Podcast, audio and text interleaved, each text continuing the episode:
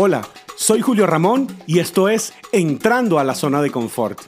Siempre nos han dicho que tenemos que salir de la zona de confort, pero fue entrando a mi zona de confort donde conseguí las herramientas para perder 50 kilos y hoy poder hacer este podcast. Mi nombre es Julio Ramón Pérez y estuve obeso por más de 20 años. De hecho, una vez llegué a pesar casi 150 kilos. Pero el punto principal de este podcast no es el peso que he perdido, sino todo lo que aprendí mientras lo perdía. Y de las cosas más importantes que me quedaron de todo este proceso es que para ser más saludable no tienes que forzarte ni sufrir. De hecho, durante años viví entre dietas extremas y ejercicios extenuantes y el resultado fue mucha frustración, rabia, atracones de comida y solo cuando comencé a disfrutar del camino fue que vi el verdadero cambio en mi vida. ¿Y tú?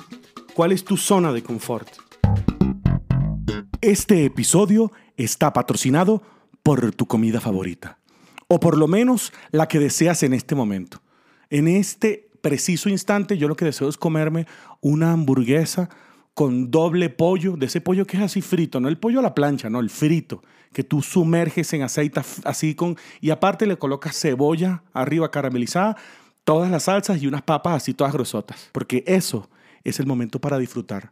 Pero este es momento para caminar, así que a verse. ¡Vámonos! Estoy súper contento porque estoy en el episodio 10. Bueno, en buena teoría es el episodio 11 de Entrando a la Zona de Confort y el cierre de la primera temporada. Quiero aprovechar para agradecer en este momento, antes de que comencemos el capítulo, para agradecer a, arroba la Nadia María, a Luis Lopra, que son Luis Miguel y Nadia, que me acompañan en todas estas grabaciones y, me apoyan eh, no solo en la, en producción, dirección, este, realización, este, servidad de refresco y todo lo demás relacionado a, y postproducción, que incluye la comida, que vamos a, o de hecho ahorita nos vamos a comer esa hamburguesa de pollo. Este, pero quiero darle las gracias por todo ese apoyo. Gracias, chicos. Los quiero muchísimo. En el episodio pasado hablamos acerca de las cosas que deberíamos hacer para tener un mundo más saludable o para combatir de alguna forma la obesidad, porque personalmente creo que hay situaciones que tenemos que trabajar. Por ejemplo, Luego, desde niños tenemos nosotros que tomar más agua, comer más vegetales, entender un poco más o tener mayor conciencia acerca de la comida. De hecho, hablé de tantas cosas este, que terminé hablando de políticas públicas que nos llevan a ser más saludables o de países que han tenido políticas que hacen que sus habitantes sean más saludables. Terminé como un, como un, como un candidato político a Nutrilandia. Digamos que ese sería el país donde todas las personas que quieren ser más saludables, que me inventé yo por supuesto, estarían.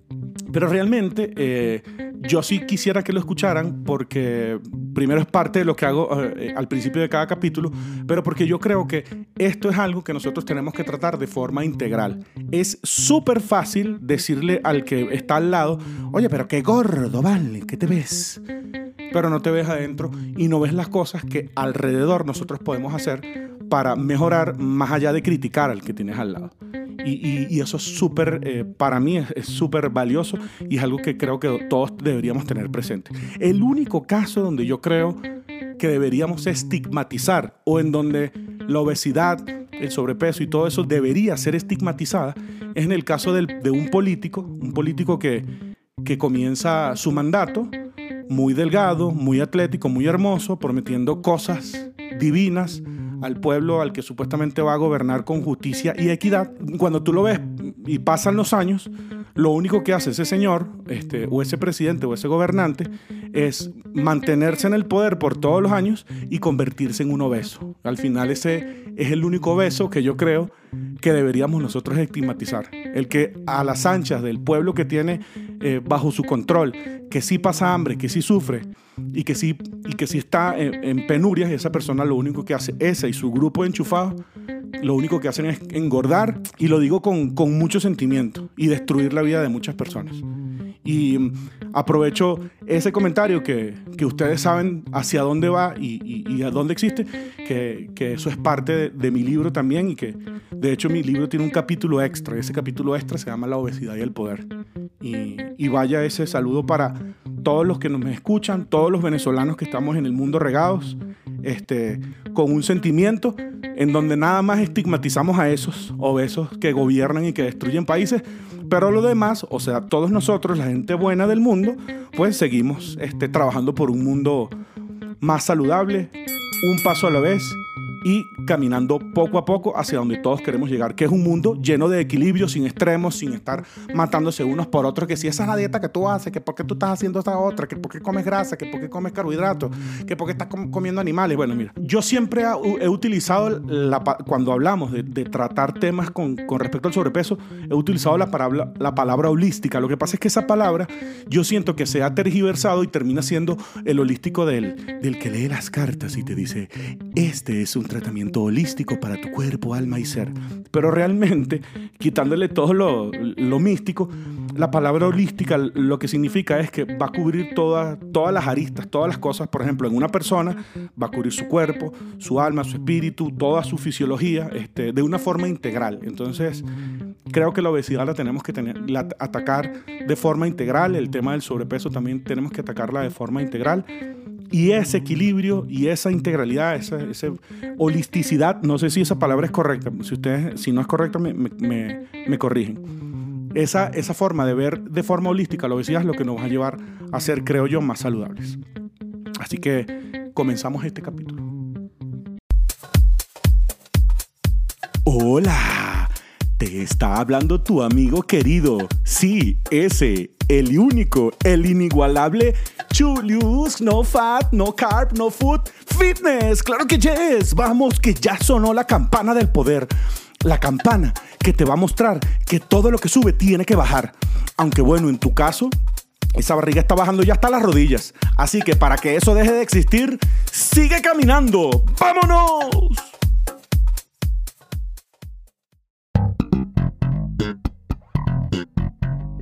Este último capítulo de esta primera temporada quise enfocarlo en algo similar a lo que hice en, mi libro, en 50 kilos después. Eh, lo, que, lo que hablaba, lo que hacía como especie de conclusiones, era hablar de algunos temas que nos llevaran a reflexionar y a pensar acerca de, la obesidad de, una forma más allá de, la motivacional neta de, de, sí, si yo pude, tú puedes. Si yo lo logré, tú lo vas a lograr también. Porque bueno, aunque eso es una realidad, si hay alguien que ama la comida y que, pero que también eh, come tanto, este, que no puede hacer dieta, que no, nunca me gustó ese ejercicio, que pude tener un cambio, este, un cambio eh, con tranquilidad, sin extremos, pero lo logré y aquí estoy. Este, creo que cualquiera puede. Pero lo que quiero con esto es realmente em, decirles algunas cosas que me ayudaron a mí, más allá de la mística, porque muchísimas veces utilizamos los temas... Eh, los temas motivacionales como temas místicos y, llevarlos un poco como la base científica de por qué decimos algunas cosas. Esto que estoy diciendo probablemente ustedes digan, pero Julio, ¿qué estás hablando? ¿De qué, ¿Pero qué es esto? Yo, todo va a llegar a su momento. Pero antes de eso, lo que sí quisiera comentarles es que el peso y el sobrepeso y, todo lo que tenga que ver con, con, los kilos que nosotros tenemos en esta tierra es algo netamente cultural. No, no, es, no es necesariamente biológico. Porque a veces utilizamos el peso como una herramienta, entre comillas, biológica y, de hecho lo he comentado en capítulos pasados, como por ejemplo el caso del índice de masa corporal, que si no es el número 25 o por debajo, entonces ya estás en donde no tienes que estar. Pero más allá de ese tema, porque creo que si no los has escuchado los capítulos pasados, te invito a que lo hagas, el, peso es un tema cultural porque nosotros, eh, como Homo sapiens, como seres humanos, nos desarrollamos eh, en temas de cooperación muy diferente que el resto de todos los animales y el tema de la cultura es algo que es parte de nosotros. Somos seres sociales. Y evidentemente, como nuestro cuerpo luzca, es como también nosotros nos vamos a socializar. El tema es que, eh, siendo el peso cultural, eh, en la Edad Media, ese peso o ese peso elevado o ese sobrepeso te llevaba a la gloria porque te admiraban. Claro, no cuando era súper excesivo, pero cuando tenías unos kilos de más, eso te llevaba a la gloria porque todos te admiraban en esa época porque era muy difícil llegar a ese peso, porque tenías que estar haciendo trabajos duros en, la, en, el campo y, la comida tampoco era tan abundante. Pero ahora es, ahora es todo lo contrario, ahora ese sobrepeso en vez de llevarte a la gloria te lleva al infierno. Y eso ocurre por un tema de cómo está estructurada actualmente nuestra sociedad, nuestra cultura y, y, evidentemente porque hay una eh, epidemia, una pandemia de obesidad que, bueno, eso va a traer o ha traído, mejor dicho, este, muchos enfermos y muchas muertes.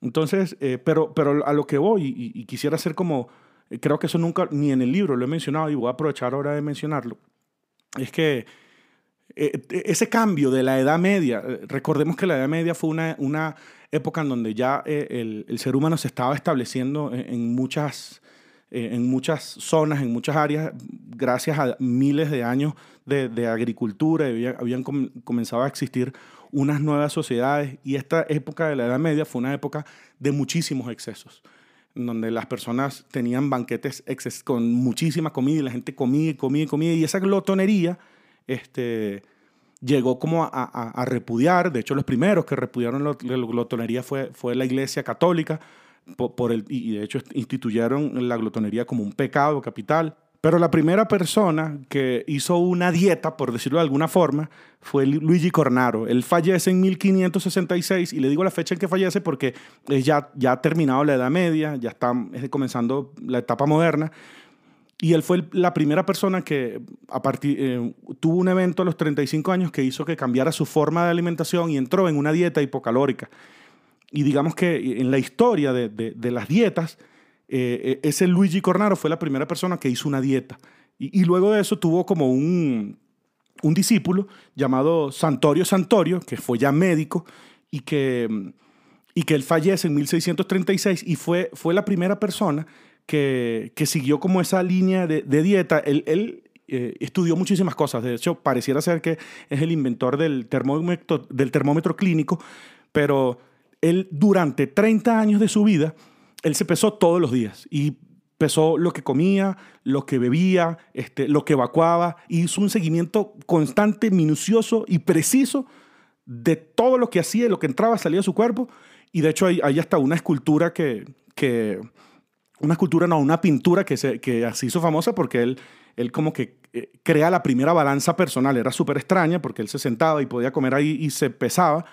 Este, pero ah, realmente Santorio Santorio es famoso por dos cosas, por lo del termómetro clínico y por y porque se pesó, y por esa primera pesa de un ser humano en una pesa. Y, creo que eh, eh, esa, esa primera persona, Luigi Cornaro, que fue el primero que hizo una dieta eh, como bien establecida y la escribió en un libro, y Santorio Santorio, que fue el primero que se pesó, este, son los dos primeros ejemplos de los que nos llevaron hasta el día de hoy. una cosa importantísima, Santorio Santorio se pesó durante 30 años y de nada le sirvió. De hecho, lo, lo, que dicen mm, la literatura o hasta Wikipedia es que esa información de haberse pesado por durante 30 años no sirvió de nada. Lo que sirvió fue la balanza que creó. Entonces tú que te andas pesando todos los días, solo quiero recordarte que desde hace más de 400 años la gente se anda pesando todos los días y de nada sirve eso.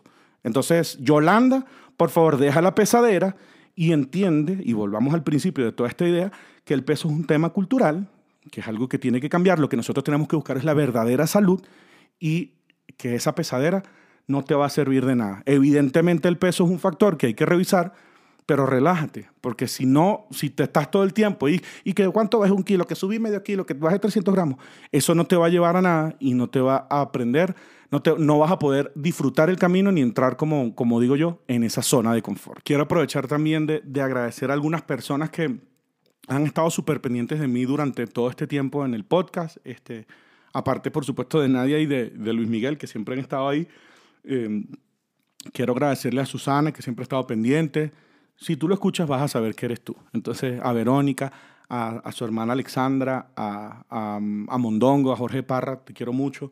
Este, a, a Reinaldo, que, que, es mi mejor amigo, a, Rey Pelado, Rey Silín, te quiero muchísimo. Este, a Lilber, Lilber también, te mando un abrazo grandote, y a Dayersi, Dayersi también, y, espero que Reinaldo esté escuchando el podcast. A todos ustedes y a, a, todos los demás que también me han escrito y me han comentado algo, les agradezco todo este tiempo y espero que esto pueda servir para que si lograron caminar con esto, pues que los ayude muchísimo más a caminarte. Andrea, Andreita, perdón, no, no me olvidé, aquí estoy, estamos presentes y consecuentes. Este, y mm, y más allá de todo esto que les he contado desde el episodio cero, eh, este, este podcast nace por lo que yo les comenté en ese episodio, pero también porque tengo un amigo que quiero mucho que, que, que él falleció, eh, pero justo antes de, de, yo comenzar a trabajar en este podcast, eh, yo quería hacer como cortos de pocos minutos para hablar de temas relacionados a la salud. Y él me dijo, eso no, me dijo, eso no sirve ni, para ni, ni, ni para hacer cardio, me dijo algo así. Este, y esa fue como la idea que encendió también el, el acompañarlos ustedes mientras están caminando o mientras, ahorita, bueno, si, si no lo haces, pero sería lo ideal que lo hicieras. Este, acompañar a las personas en sus 30 minutos de cardio. Espero que, que esto los haya ayudado este, y bueno, seguimos adelante. Un paso a la vez y entregándose. Para hablar de motivación en temas de, de todo tipo, creo yo, de lo primero que tenemos que hablar es de la mirada. Porque una de las cosas que nos, que nos caracteriza a nosotros como seres humanos es que, a diferencia, por ejemplo, de los perros, que son muy buenos en el olfato, o de las águilas, que son muy buenas, pero enfocando cosas específicas, nosotros somos muy buenos en la visión. Este, el tema es que nosotros no tenemos eh, una visión súper enfocada, por ejemplo, como la de un águila, sino que tenemos visión periférica. Esa visión periférica nos permite ver, digamos, en 180 grados, que es el, el, espacio que tiene nuestra visión, quizás un poco más. De hecho, no, he investigado cuál es el rango de nuestra visión. Yo asumo que es 180 grados, pero quizás es un poco más. Esa visión periférica es la que nos ha dado la diferencia en muchas cosas con respecto a otras, a otras especies y de cómo dominarlas o de cómo dominar tierras, porque nos paramos encima de la montaña y vemos todo ese esplendor. Pero no tenemos esa capacidad de enfocarnos en todo. Uno ve, por ejemplo, una montaña, pero tú no puedes ver cada hoja o no puedes ver, este, si eh, hay gente que dice, mira, ya hay un, león por allá, pero el otro no lo veía porque estaba viendo toda la periferia. Y allá es donde me quiero enfocar un poco. Hay un libro de, de uno de mis autores favoritos que se llama Jordan B. Peterson, que es un psicólogo eh, canadiense, que escribió un libro que se llamaba 12 em, reglas para la vida. De hecho, tiene un segundo libro que se llama otras 12 reglas, pero digamos que antes de, pervertir esto con un montón de reglas, yo solamente quiero referirme a una sola. Esa eh, de ese primer libro, que se llama 12 reglas para la vida. Se llama, mm, y, no, no voy a llamar la regla como la llamó a él, la voy a llamar como yo me la comencé a decir a mí mismo. Este, compárate con el Julio del pasado y no te compares con otros. Y esa regla a mí es una de las cosas que que más junto con la terapia, junto con la caminar, con todo, son, pero esas son cosas que uno va recogiendo en el camino y esa es una de las cosas que yo sí quisiera dejarles a ustedes. Este, porque bueno, primero uno se compara con el, con el yo del pasado, uno no se compara con el del futuro porque lo del futuro no lo vemos. Uno no dice, no, porque cuando yo dentro de cinco años tenga siete kilos más, yo voy a estar en la miseria. Bueno, los que somos muy ansiosos probablemente pensamos así. Pero aquí lo que importa es que no nos comparemos con otros porque tenemos esa hermosa capacidad de querer compararnos con otros. Eh, ese libro de Jordan Peterson se lo recomiendo, si pueden comprarlo, leerlo o escucharlo por audiolibro, es muy bueno. Adicionalmente también les voy a recomendar, yo se los he recomendado antes, pero se lo vuelvo a recomendar para que lo lean quizás con más detenimiento. Se llama El mono obeso de José Enrique Campillo Álvarez, porque habla de los inicios, de, de dónde venimos como, como, como, sociedad, no como sociedad, desde el Homo sapiens, cómo viene el tema de la obesidad el libro de Una breve historia de la obesidad de Félix Fojo me parece también maravilloso porque también tiene, tiene historias eh, interesantes que nos ayudan a, visualizar socialmente a la obesidad de otra forma, a como estamos acostumbrados siempre el tema del peso, el peso, el peso y la cosa, la dieta. Este, pero volviendo al tema de, de, compararse con los demás y volviendo al tema de, de la mirada, porque son dos temas que, aunque ustedes creen que están separados, están juntos. Eh, nosotros tenemos visión periférica, como les había comentado. Esa visión periférica, si nosotros tenemos... ¿No se acuerdan ustedes antes cuando nosotros los ponían que si un cuadro, eso es en los años 90, no sé, creo que hasta hay un capítulo de Seinfeld que tiene un, que habla de eso, de un cuadro que si tú te quedabas fijo viendo algo, veías como una silueta. O a veces cuando te ponen esa silueta donde se ven dos caras o una copa. Este, y al final, ay, ¿qué es una cara, una copa? Es una vieja una señora joven. Este, no sé si, recuerdan eso, pero pero al final del día nuestra visión no puede enfocarse en todo a la vez. Puede ver una periferia, puede ver una montaña, pero no puede ver cada uno de los detalles. Y así como ocurre, digamos que en la vida real, en la fisiología real, ocurre en nuestras vidas. De hecho, Jordan Peterson habla de la fobia, que la fobia, no hablemos de la fobia de los miedos. La fobia es como la sustancia, lo que está en nuestro ojo, que es lo que nos permite concentrarnos, eh, si nosotros tuviésemos, si nosotros pudiésemos no solamente ver una montaña, sino ver todos los detalles, enfocarnos de cada uno de nosotros, nuestro cerebro tuviese que pesar, no sé, cinco veces más de lo que pesa actualmente. Porque no tenemos esa capacidad de enfocarnos en todo. Entonces, si, por ejemplo, tú vuelvo a la montaña, tú en la montaña puedes ver o un tigre o puedes ver eh, un pajarito. Y dependiendo de lo que veas, si es el tigre o es el pajarito, tú vas a actuar y vas a reaccionar en pro de eso. Eh, ¿Y por qué, por qué les, les, comento eso? Porque así como fisiológicamente nos comportamos, también ocurre así nuestro comportamiento. Y no solamente con una montaña. Bueno, probablemente en mi caso, cuando yo pesaba 150 kilos, la montaña era mi cuerpo. Y yo lo único que veía era una montaña. Pero no veía las cosas buenas. Por eso es que a veces siempre eh, le recuerdo a las personas que quieren decirle a otro que no, ese gordo es porque no se quiere. No, cuando yo era una montaña, yo sí me quería porque así a ti no te gusta esa montaña, esa es mi montaña porque es mi único cuerpo y era lo que yo quería. Y cuando nosotros comenzamos a, entrar como en estos procesos, digamos, en este caso particular de, dietas o de ser más saludable, muchas veces lo que nuestro ojo o lo que nosotros vemos son las cosas malas que nosotros hemos hecho. Entonces, voy a hacer dieta, sí, porque yo nunca lo he hecho, porque yo lo hago bien todo, yo tengo un triple doctorado, postdoctorado del mundo mundial global de globales, pero no logro bajar de peso. Entonces, cuando llegamos a, este tema tan crítico, siempre vemos lo negativo y siempre vemos lo negativo. Y, pero hasta que no comenzamos a ver las cosas positivas que hay en nosotras, es que nosotros no vamos a poder ver, eh, digamos, eh, un verdadero cambio en, en nuestras vidas. Hago el foco en esto porque mi invitación el día de hoy es que nosotros podamos cambiar nuestra forma de ver las cosas. Si nosotros eh, comenzamos a ver, con, cuando comencemos a hacer una dieta, cuando comencemos esta vida saludable, a ver las cosas positivas que nosotros tenemos y a ver las cosas positivas que nos han servido en el pasado, vamos a poder disfrutar mucho este camino, mucho más que antes, porque no vamos a estar en el dolor de que siempre lo hago mal, que todo me sale mal, que no lo logro, que si estás enfocado en ver ese tipo de cosas negativas, va a ser mucho más difícil que tú puedas lograr algo.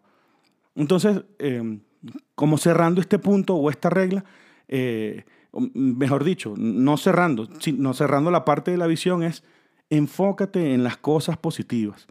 Porque eh, cuando hablan del tema de la visualización, eh, la base yo creo que es esta. Si tú estás nada más viendo cosas malas, pues no se te van a ocurrir cosas sino malas. Pero cuando tú ves una cosa si tú ves una situación con, con cosas, digamos, más positivas también, pues vas a tener ideas para, para salir adelante y, no para quedarte estancado. Entonces, cuando te veas en el espejo y probablemente no te guste todo lo que ves, también ve las cosas positivas en ti. Por ejemplo, cuando yo estaba eh, en casi 150 kilos, yo decía, bueno, está bien, yo tengo hipertensión, yo tengo problemas de azúcar en la sangre, este, por supuesto de sobrepeso, pero el colesterol siempre lo he tenido bueno el colesterol, eh, el colesterol en, general, el colesterol bueno y el malo, siempre lo he tenido en buenas condiciones. Y yo decía, bueno, por lo menos aquí tengo esto positivo. Y eso, bueno, eso me puede ayudar también a, hacer una dieta con grasas. Y entonces, bueno, decía, bueno, por lo menos tengo esta cosa positiva y con esto puedo salir adelante. Eh, cada quien tiene una cosa positiva, cada quien tiene una cosa buena. Por ejemplo, si tú te propones algo, tú lo vas a lograr y lo has logrado en otras cosas, bueno, en esto también lo vas a lograr poco a poco, con, tratando tus emociones y, yendo un paso a la vez, sí lo vas a hacer, pero viendo las cosas de una forma diferente. Y el tema de la visión también va desarrollado, que si nosotros vamos a estar comparándonos con una modelo todo el tiempo, pues entonces vamos a estar frustrados, porque nosotros somos nosotros. Si yo me pongo a ver o a comparar mi cuerpo con el Brad Pitt de la última película que salió o de, o de Leyendas de Pasión, que fue de las primeras, yo me voy a frustrar porque eso es un cuerpo que yo no voy a tener. Y realmente cuando me pongo a ver esto en perspectiva, yo no, tengo, yo no quiero tener ese cuerpo. Yo me siento súper feliz con el cuerpo que tengo ahorita porque me comparo con el Julio de hace cuatro años atrás. Y aparte de todo eso, porque mi interés ahorita no es estar modelándote, porque yo no vivo de eso, sino ser saludable y saludable estoy. Entonces, eh, eh, el, el, tema de la visión es súper poderoso porque es, una, es uno de los sentidos que, que son más fuertes en nuestras vidas. Entonces, comencemos a ver las cosas más positivas y comencemos a vernos a nosotros mismos de cómo estábamos antes. Seguramente una persona, vamos a suponer que tú te comías seis hamburguesas todos los días, seis hamburguesas, seis hamburguesas, y dices, no, voy a comenzar a cambiar. entonces pasan dos meses y ya cinco hamburguesas. Y después pasan tres meses más, cuatro hamburguesas y después pasan cuatro meses más y tres hamburguesas. Y de repente tú llegas un día y te estás comiendo tres hamburguesas y llega uno y que, oye, mira, pero ¿por qué te comes tres hamburguesas si eso es demasiado? Pero te volviste loco. Entonces, ahí va el comentario del que no te conoce y ni sabe nada de lo que está pasando dentro de ti, que tú te estabas comiendo soy hamburguesa y tú más bien estás feliz porque ya llevas tres y que probablemente en cuatro meses más lleves dos. Entonces, número uno, el que está allá ve una cosa completamente diferente y tú sí ves lo positivo y en eso es en lo que te tienes que enfocar, porque si te pones a escuchar lo que dice la otra persona y dices, sí, es verdad, te comiendo tres hamburguesas, qué horrible, y vuelves a comerte las seis. Y lo otro es que si el otro, si el otro come una hamburguesa, al año y tú te comes son tres hamburguesas al día, bueno, mira, este, estoy mejorando y estoy bien y, es mi camino, no es el tuyo. Y el tema de la visión es tan fuerte que nos afecta eh, no solamente cuando estamos eh, como una montaña de gordos, sino también cuando bajamos de peso. Hay una condición que, que yo, yo la conozco eh, desde hace tiempo, no es que gracias a Dios no, no la tengo y bueno, que se mantenga, ahorita les explico por qué pero que mientras yo me puse a investigar acerca de temas de la obesidad, me di cuenta que era una condición que también aplicaba para la obesidad. Y, ustedes dirán, Julio, ¿cuándo vas a hablar de la condición? Y yo, bueno, cálmate. Este, bueno, él se llama el síndrome del miembro fantasma. Ustedes dirán, ¿what? ¿Qué es eso? Dios mío. Pero si usted sabe de lo que estoy hablando, bueno, escuche que ya lo voy a explicar. Pues. Este, cuando a una persona le amputan un miembro, digamos una pierna, voy a poner un ejemplo. Em, hay condiciones de, en pacientes diabéticos donde esos pacientes diabéticos por tener problemas de circulación eh, constantes tienen que amputarle una pierna o, un miembro inferior principalmente.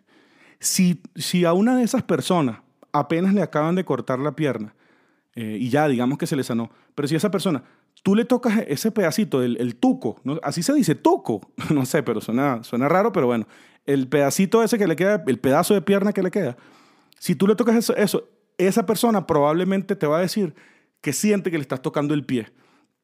Porque se llama síndrome del miembro fantasma porque aunque la persona no tiene esa parte del cuerpo, la persona siente que lo tiene. Y eso a las personas que se los acaban de cortar les dura por un tiempo, porque es un tema de, sistema nervioso y de las conexiones nerviosas de la piel. Si tú le tocas el pedazo y esto que este es el dedo pequeño y esto, este es el dedo gordo y esto, esta es la pantorrilla, pero no tiene, pues eso es lo que siento. Entonces eso ocurre en todo nuestro cuerpo y ocurre en nuestra visión. Recuerden, nosotros, una de nuestras mejores características es la visión, no es el olfato, por ejemplo, como la de los perros. Este, pero e, ese síndrome de miembro fantasma también se replica en temas de la obesidad. Les voy a poner el ejemplo que me pasó a mí y que después investigando me di cuenta que, wow, sí es así. Yo tenía 150 kilos, gordísimo, este, comencé a bajar de peso este, y cuando yo recuerdo que estaba cercano a los 115 kilos, yo me volví a ver, hubo una época, digamos, un par de semanas que me volví a ver al, espejo y me sentía gordo. Yo decía, pero, pero, o sea, ¿qué pasa? O sea, y, pasaban las semanas y seguía bajando de peso, o sea, digamos, de un kilo, yo me pesaba cada 15 días, este, y yo decía, pero ¿por qué me siento gordo nuevamente? Es porque nuestro cuerpo, no solamente nuestro cuerpo, sino nuestros ojos, están acostumbrados a ver algo mucho más grande y entonces cuando te vuelves a ver en el espejo, tienes ese síndrome de miembro fantasma que luego, eh, eh, leyendo con, con algunos psicólogos y psiquiatras, pues también existe y tú dices, bueno, mire, y este cuerpo que está ya no está, pero yo sigo sintiendo que me hace falta y, tus ojos hasta cierto punto te engañan y te hacen creer que estás más gorda. Ustedes me van a decir, Julio, tú te volviste loco, ¿qué estás inventando? Imagínate, los anoréxicos sufren en gran parte de ese tema. La anorexia es mucho más compleja y tiene otras cosas, pero la persona que es flaca y se siente gorda tiene en parte ese síndrome de ese miembro fantasma. Y son condiciones que tenemos que revisar de forma física, emocional y fisiológica, mental. Pues eh, no es un tema de que, eh, por eso es que todavía el tema del estigma de que la persona baja de peso y se siente gorda, es por eso. Este, y, por, y por eso mismo, nuestra mirada es una de las cosas que tenemos que trabajar y cuidar más. Recuerden algo, la obesidad se creó o nació de la visión, de lo que se veía, de lo visible. ¿Por qué? Porque somos culturales, vemos los cuerpos de las demás personas. Y comenzaron las personas a ver que habían personas más gordas y más flacas. Y eso es completamente normal. Y eso es algo que nosotros tenemos que cuidar como lo más valioso. Tenemos que cuidar lo que vemos y cuidar lo que decidimos ver. Porque si vemos una montaña, tú dices, bueno, yo decido buscar las cosas bonitas. Si decido nada más buscar las cosas feas, me voy a hundir en eso. De hecho, lo, creo que lo mejor al final del día es buscar de todo, pero entender y no vemos eh, las situaciones como un todo, nos vamos a hundir en la depresión y en las cosas que nosotros no nos van a ayudar a avanzar. Tips de Julio Ramón. Enfócate en lo positivo. Tenemos la sensación de que lo fácil es enfocarse en lo positivo, pero lo fácil realmente es enfocarse en lo negativo. Por ejemplo, cuando tú vas a comenzar una dieta o vas a ir el primer día al gimnasio, siempre es, ay, pero qué fastidio, ay, pero qué malo, es que yo no soy bueno, es que es que no tengo disciplina, es que no me gusta, es que no, pero la lechuga, el pollo. Porque nuestro cuerpo y nuestro ser se va a acostumbrar más fácil a irse a lo negativo que a lo positivo. Entonces, el único tip que te puedo dar hoy es, si vas a hacer algo que va a ser o te va a llevar a ser más saludable, como comenzar a caminar, ir al gimnasio, comenzar una dieta, eliminarte el pan por una semana, enfócate en las cosas positivas que tienes para lograr eso. Si te quedas en lo negativo, como te lo dije hace unos minutos, va a ser probablemente mucho más fácil, pero no vas a salir adelante y te vas a frustrar. Recuerda que las personas no son las únicas que tienen red flags. Las dietas también. Por ejemplo, si no te llena, red flag. Si no te hace feliz, red flag. Y si te la conseguiste por internet, bueno, eso no es una red flag. Ese, ese es un torero con la capa roja que está ahí, mira. Torero, poner el alma en el ruedo, no importa lo que se venga para que sepas que te quieras. Ah, bueno, es que me emocioné porque, bueno, es Chayán. Así que ten cuidado con las dietas y entrégate. ¡Lo logramos, equipo! ¡Lo logramos! Ahora tienes dos opciones. Seguir ejercitándote o haz un burpee. Sí, solo un burpee. Quizás mañana hagas dos o tres y así sucesivamente. Lo que sí es importante es que te estires muy bien, porque eso ayudará a tus músculos y pon algo de música para que relajes la mente. Así que entrégate y nos escuchamos en el siguiente episodio. Y si este capítulo lo escuchaste sentado, recuerda que el próximo lo podrás escuchar caminando. Este podcast lo puedes escuchar en todas las plataformas como Spotify, Evox, Apple Podcasts, YouTube y cuando lo dejes de oír, voy a seguir sonando en tu mente y tu corazón. Sígueme a través de Julio Ramón Pérez en todas las plataformas, compártelo si te gusta a quienes conozcas y recuerda comprar el libro en amazon.com o en audiolibro en varias plataformas disponibles en julioramonperez.com.